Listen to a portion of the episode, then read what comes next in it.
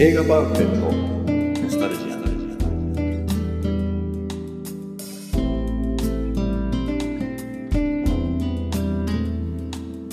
この番組は押し入れに眠っていた映画のパンフレットをお話のため当時の思い出を振り返る雑談バラエティーです。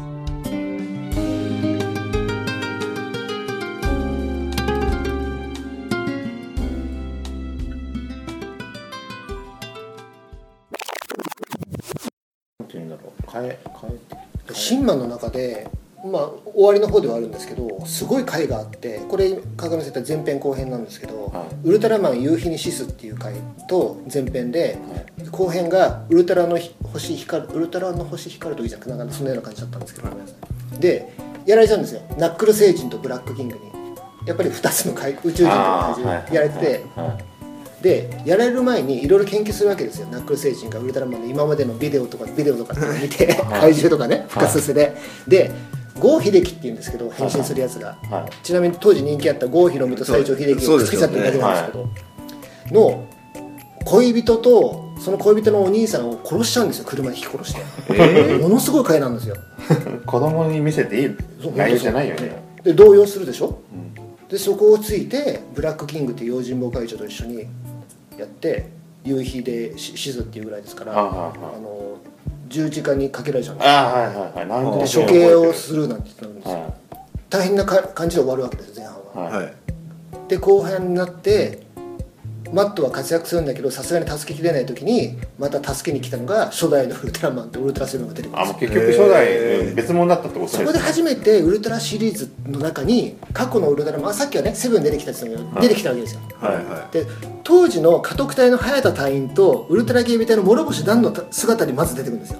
だから喜ぶわけですよ。まあうんで変身して今助けなきゃいけないっていうことで。なるほど。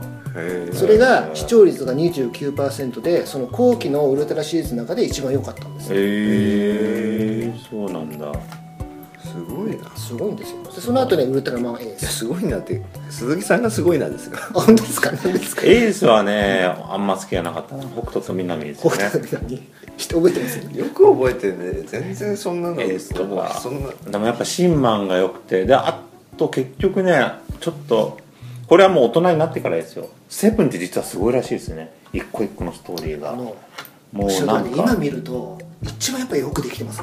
うん。単に怪獣をやっつけるだけじゃなくて、まあ、宇宙人なんですけどいろんなね諸事情があったりしてあるんですよ。宇宙人側にも。ただ侵略するだけじゃなくて。なるほど。で考えさせられるんですよ。すごい物語なのそうなの。で俺結局でだセブンねなんか TVK かなんかで再放送してたんですかね。今もやってますよ。今もやってるんですか。でたまたま見たやつがすごいなんかこう SF っぽい作りなんですけど、これどう考えても、ゴダールのアルファビルなんですよ。でもう気になっちゃって、これ絶対ゴダールパクってるよと。で年年代調べてセブンの。でもうゴダールセブンってもうネットで調べたらやっぱりこ近かっうたですか？こアルファベルの後に作られてるみたいな感じで。ウルトラセブン67年ですね。67ですよね。アルファベル確か66年か65年だったんですよね。内容どういう内容ですか？簡単に言うと今川越さん。えっとね内容どう言ったらに人間のアルファベルの方は内容言えるんですけどセブンの方は内容言えないですね 全然。どういうこと？だアルファベル自体の映画はあれですあの人間があの感情を失ってもうなんていうんですかねスパイとして一人なんかスパイの男があるく惑星に行くのかな。そしたらそこはなんかにに人間と同じような生物がいるんだけど言葉をもうキーワードというか感情がなく愛してるとかそういうのも全部感情がないままなんか言葉を発してるみたいな国に行ってで最後なんかその女とその女とこういろいろこうやっていくうちにちょっと彼女はそのスパイを好きになってこ盗まれたウルトラアイじゃないですか。う盗まれた。あちょっと待って。題名言っても分かんないです。だ分かんないですか？ねそうわかんない要は怪獣とか出てこなくて主人公がそのそう怪獣とか出て女こなかった性でまあその題名通り諸星団からウルトラアイ盗んじゃうやつなんですけど鈴木さんのデータベースって映画だけじゃないんですね。お特撮もいけるんです大丈夫ですすみませんねちょっとねアルファビールと。ウルトラセブンダメですか？いやミキさんいや見てましたよめちゃめちゃ。あの消しゴムとかも集めてましたし。ただでもねそこまでやっぱ当時でしか見てないからね。そそこまでやっぱね内容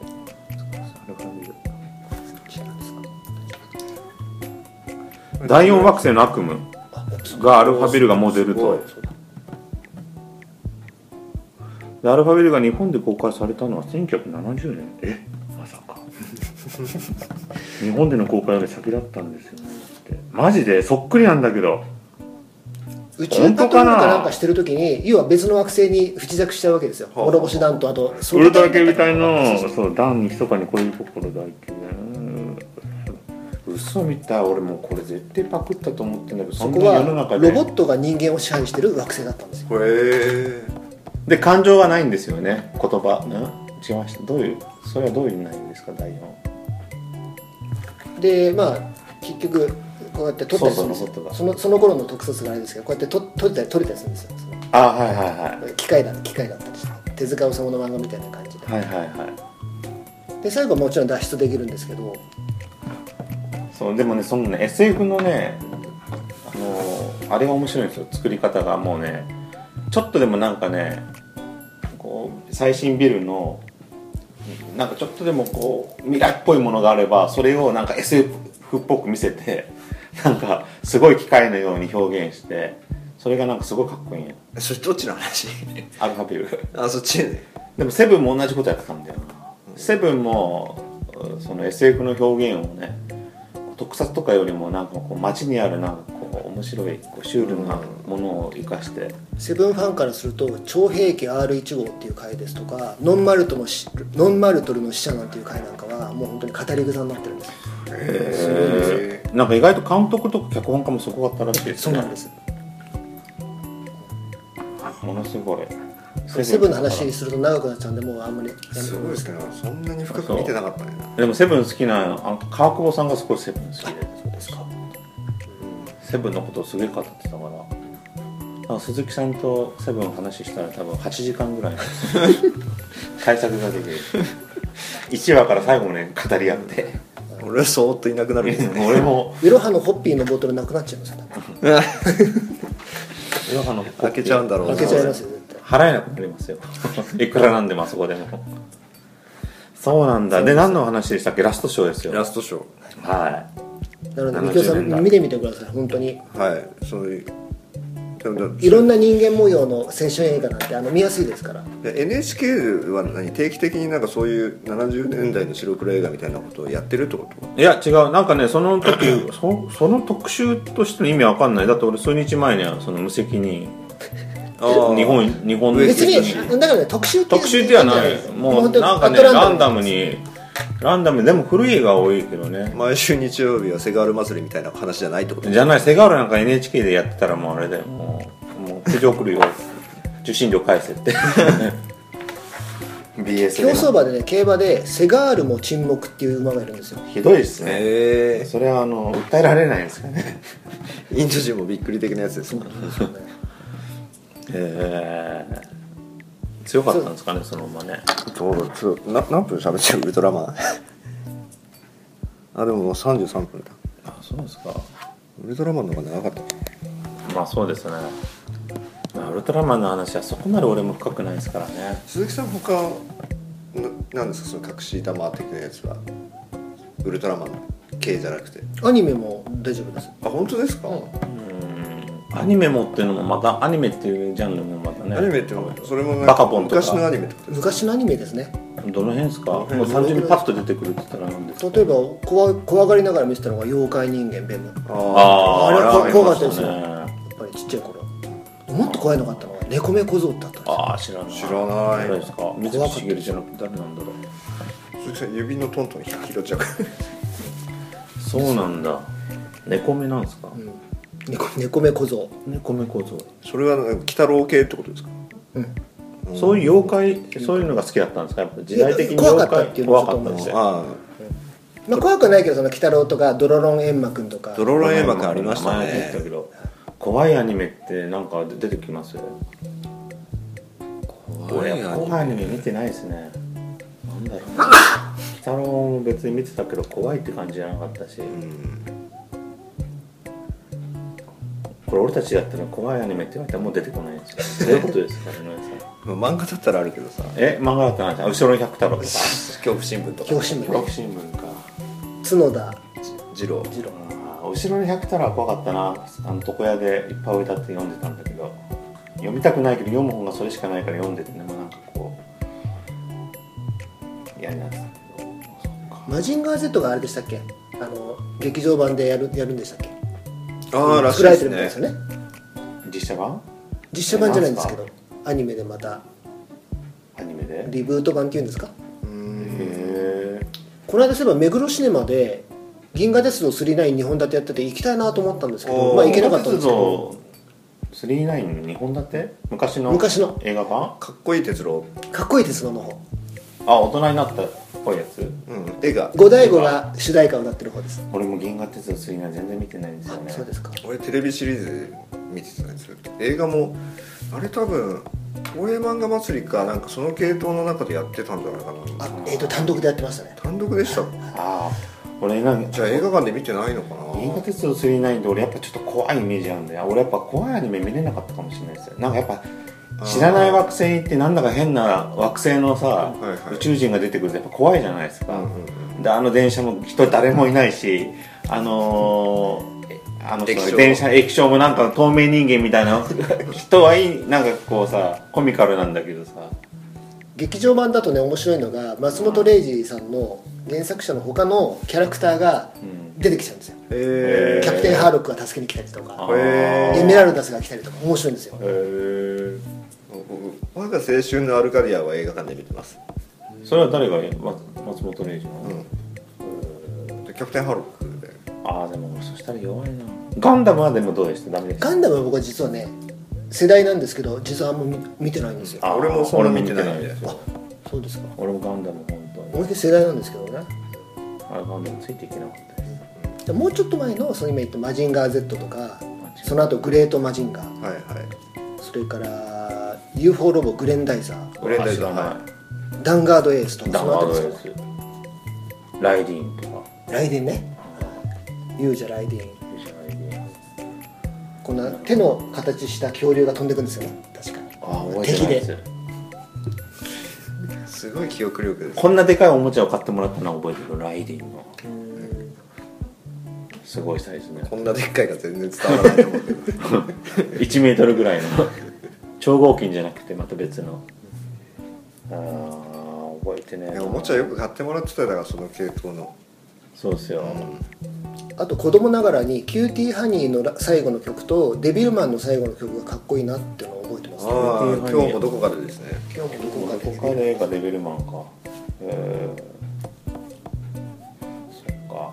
あでもすごい俺やっぱ音楽ですげえいっぱい覚えてるから。キャプテン見てました？あああれいいよねあの歌。最後でしょ？えまあ、まあ、もちろんオープニングもいいですよ。最後の方どうなんですか？最後はすごいもう泣ける歌ですよ。キャプテンだよ。キャプテンだ最初のやつ最初はすいごいもうまたなんかこう青春みたいな歌じゃないですか。それが。そうそうそうそうそうもうキャプテン大好きだったな。あ面白いよね、うん。俺漫画でもなんかほら単行本サイズのああ僕漫画アニメでしか見てなくて。いいじゃないですか。あとフランダースの犬を当時見た時に最終回見た時にこんなに悲しい物語を見せていいのかって子供ながらに思いました。うわあ見てないんですよ。あれひどいじゃないですか最後。と。もう眠いよですよ。ひどすぎる。一緒にふわーって。ふわっといくやつでしょ。いやだからあれですよね。多分その子供が最初に見るバッドエンディングってあれかもしれないですよね。うんあそうなんですか。フランダースね。最後ね。なんかもう。報われないのよ結局。うん。もうそう。だってああいうのって大体アニメのスペシャル番組の最終回のシーンって言ったら必ず出てきてたフランダースに。クリント・イーストウッドの映画の最後かと思いました。だって。ね そうなんですか。クリント・イーストウッドの映画って俺そんな報われない映画なんでしたっけ？あのミリオンダラーベイビーがミリオンダラーベイビーもそうだし監督監督監督作ですよ。ってことうん。許されざる者もそうだしミスティックリバーもそうだしグラントリノもそうグラントリノもね。グラントリノ泣いたなあれは。グラントリノ素晴らしいですよね。グラントリノ見てないんですね。はい。これクリント・イーストウッドファンではないんでしたっけ別にだ昔のじゃ出てるやつはあ好きで見てますそうですよね。あの見てた人なら絶対見た方がいい。本当ですか？絶対見た方がいいっていう理由が分かりますから最後に。僕でもねやっぱねあのクリント・イーストウッドってやっぱ白髪になった時の方がかっこいいんですよね。あのまだ若い時のギラギラしてちょっと体がもうまだむっちりしてる頃のあのクリント・イーストウッドってなんか見た目があんまり俺好きじゃないんですよね前みきおさんと川上さんいない時にスペースカーボーイズの時に話したんですけどクリント・イーストウッドってやっぱ我々が若い頃からしてもおじさんだったっていうのはそういうしわしわでじゃないですか。でもまだもう白髪でしたっけそのスペースカーボーイ白髪ではあもうその頃は白白髪でもっとなんかこうラディ・ハリーの時のようなかなこうちょっとこう全然髪の量ももでしょう。だからどんどん渋くなっていったってイメージがあってあこの間あれですよスペースカーボーイで思い出したんですけどで出てるドナルド・サザーランドがい。みきおさんに話したんですけどあのアカデミー賞来年の名誉賞を選ばれました。なんで名誉賞なんですかね？うん。長年やっぱり長年？うん。そんなに活躍しましたっけ？名誉賞っていうほどの。であなるほどね。そういうことですね、あのごめんなさいの意味もあるんですよ、はい。アカデミー協会からすると。そういうのってあるの、はい。ポール・ニューマンの時もそうだったんですけど。僕ポール・ニューマン納得しますよ6回ノミネートされてはい。ああげなかったからごめんなさいねっていう意味があったんですよ名誉賞の時はいはいはいでもポール・ニューマン反骨の人らがその次の年に「ハスラー2」でノミネートされて取ったんですけどね、ドナルド・サザーランドってあんだけ有名な映画に出てて活躍してるのにアカデミー賞ノミネート1回もないんですよ。でもドナルド・サザーランドって僕の中中では主役ってイメージがないんですよね。なるほど。やっぱ助演っていう。脇でもいっぱい出てますね確かに。脇ってイメージで。でも川上さん70年代は主役でいっぱい出てたんですよマッシュぐらいマッシュぐらいしか出てこないですよ。え本当ですか？赤い影とかあ赤いか。けた SF ボディースナッチャーとか鷲は舞い降りたとか鷲は舞い降りた。針の目とか、針の目って70年代ですか？えー、79年か80年かそれぐらいだと思います。あとはドーバー海峡殺人事件とか。ドーバー海峡。あとはイナゴの日とかいっぱい出てるんですよ主役で。はあはあはあはあ。であなるほど。カサノバとか。カサノバカサノバってフェリーニじゃなくフェリーニての出てるんですよ。主役で？カサノバ役で。でも決してなんかアカデミーでこう作品賞でノミネートされるような作品じゃないですね。確かにそうかもしれない。今の話あと1900年って映画知ってます？ベルナルドベルトリッチの日本もすごい大作あれも出てるじゃないですか？あれも主役あれも主の役の人で出てますよ。ロバート・デ・ニーロバート・ランカスターはいはいはい。ドナルド・サザー。ランドまあ見てないですけどねあれ。1900年。1900ちなみに何人か一緒に今選ばれるんですけど最近で、ね、去年ジャッキーが選ばれたんですけど、あはいはい。えっとね、フランスの女優監督女流監督のねあこの人ねベルギーなのかな？正式な。アニエス・バルダってアニエス・バルでも大好きです。選ばれたんですよ。え何ですか？アカデミー名誉賞。えーまあ、アカデミー賞に絡んだことないんじゃないですか？ね絡んでないと思いますね。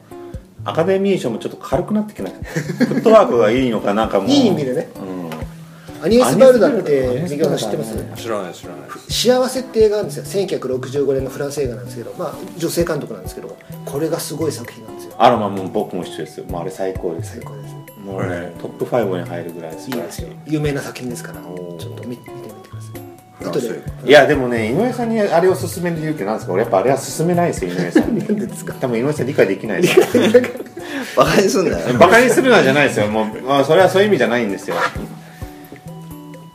えだってあの映画のすごいすごいとこってどういうとこですか？ね、一言で言うと映画の最初のシーンとラストシーンが同じ絵なんですけど同じ絵で家族の幸せなし姿のを撮ってるんですけど奥さんが違うんですよ。最初ですへああすごい皮肉な皮肉なんです。なんで違うかはあれなんですけど。なるほど。えなるほど。そういう味玉でしますね。味玉いやあの映画はね僕はもうすごい見ててね映像はねすごいもう幸せいっぱいな映像なんだけどあ俺なんかその話聞いたことあるわ川上さんから聞くと。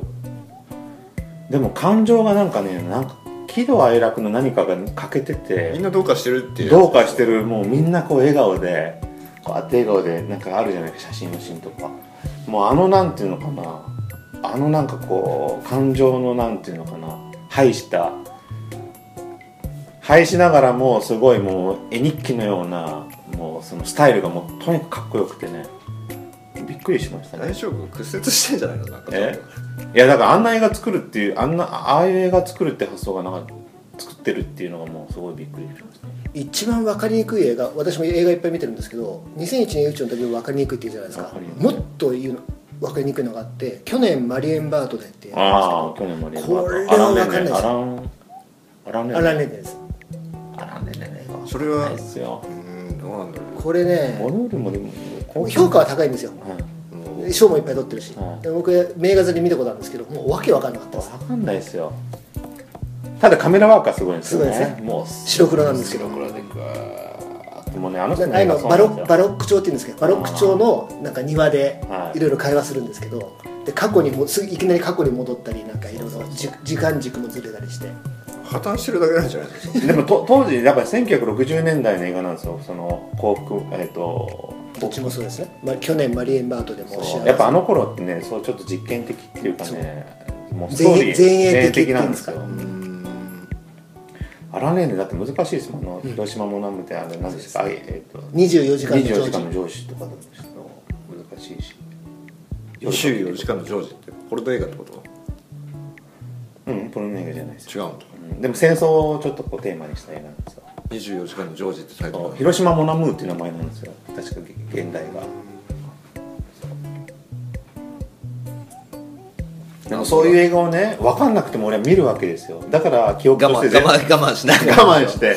でもなんかもう内容分からなくてもやっぱ映像映像としてこう訴えられるみたいなね、本当に？うん、だってもうボヌールあボヌールってあの幸福なんですけど幸福なんて本当映像でしか残ってないですもん。なんかなんかさその、まあ、2時間ぐらい時間食うじゃないですか映画って。でそれで面白かったとかなんか気分爽快みたいな燃えたみたいなんじゃなくて、ショックですよ。全く意味がわからんみたいなのってショックショック。やりきれない気持ちが残るい。ややりきれなくやりきれないというやがだって。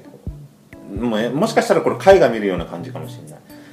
ああそういう見方ってことあ私は若い頃にその映画見出した時にそのやっぱりインターネットがその頃まだなかったので、はい。雑誌とかではい。この映画有名だとか勉強するじゃないですか、はい。で名画座に行って見に見るわけですよ実際に。あこういうことだったのかっていうああでも。感じですよね。なるほど言いたかったのはこういうことだったのかとか。あなるほどやっぱり書いてある通り難しかったなとか。僕もそうかもしれないですね。そういう感じですかね。ああ滑りだとか。難解なところを楽しむってこといや難解すぎると,、えー、とアラン・レーネはだからあれですよ。僕の中では全然記憶に残ってないですよ。記憶に残ってないっていうか傑作っていう扱いになってないですよ。本当難しくてもう、うん、こいつはもう単純にこう人を苦しめたいだけじゃねえかみたいな 感じですけど。同時期にねミケランジェロ・アントニオーニっていう映画監督がいてうん。いろいろ撮ってるんですよ。ジョージですとか赤い砂漠とか撮ってるんですけど、はいはいはい。この人もねこの人イタリアの人なのかなそうですねでも欲望なんて面白いですよそうですね。あれは面白いですね。アメリカ。イタイギリスで撮った映画ですよね、あれヤドヤドバーズじゃなくてなんか出てるんですよライブのマシンがそう。そうジェーン・パークも出てるんだあジェーン・パーク出てます。出てますね。ねちょっとムードなんですよね。はい、はい。今日はすごい多岐にわたる話が。多岐にわたる、うんでも井上さん的にはちょっと不服なんですよね。ポカ井上さんね。ーンね結構ポカーンみたいこれラストショーが見てないっていうポカーンだったからちょっと話をわざと、うんあと井上さんもう少し脱線してお笑お笑お笑いをやりたいんだよねなでも今日はまあまああの聞いてて楽しめましたいろいろあ展開してくれたんでそうですねウルトラマンの話も出てツインテールまでねおもちゃが出てくるっていうようなね仕掛けもあって波乱万丈な1時間だったんじゃないでしょうかはいはいでは今回えーっと45回目。はい。ラストショはい。ーということで お疲れ様でした、はい。ありがとうございました。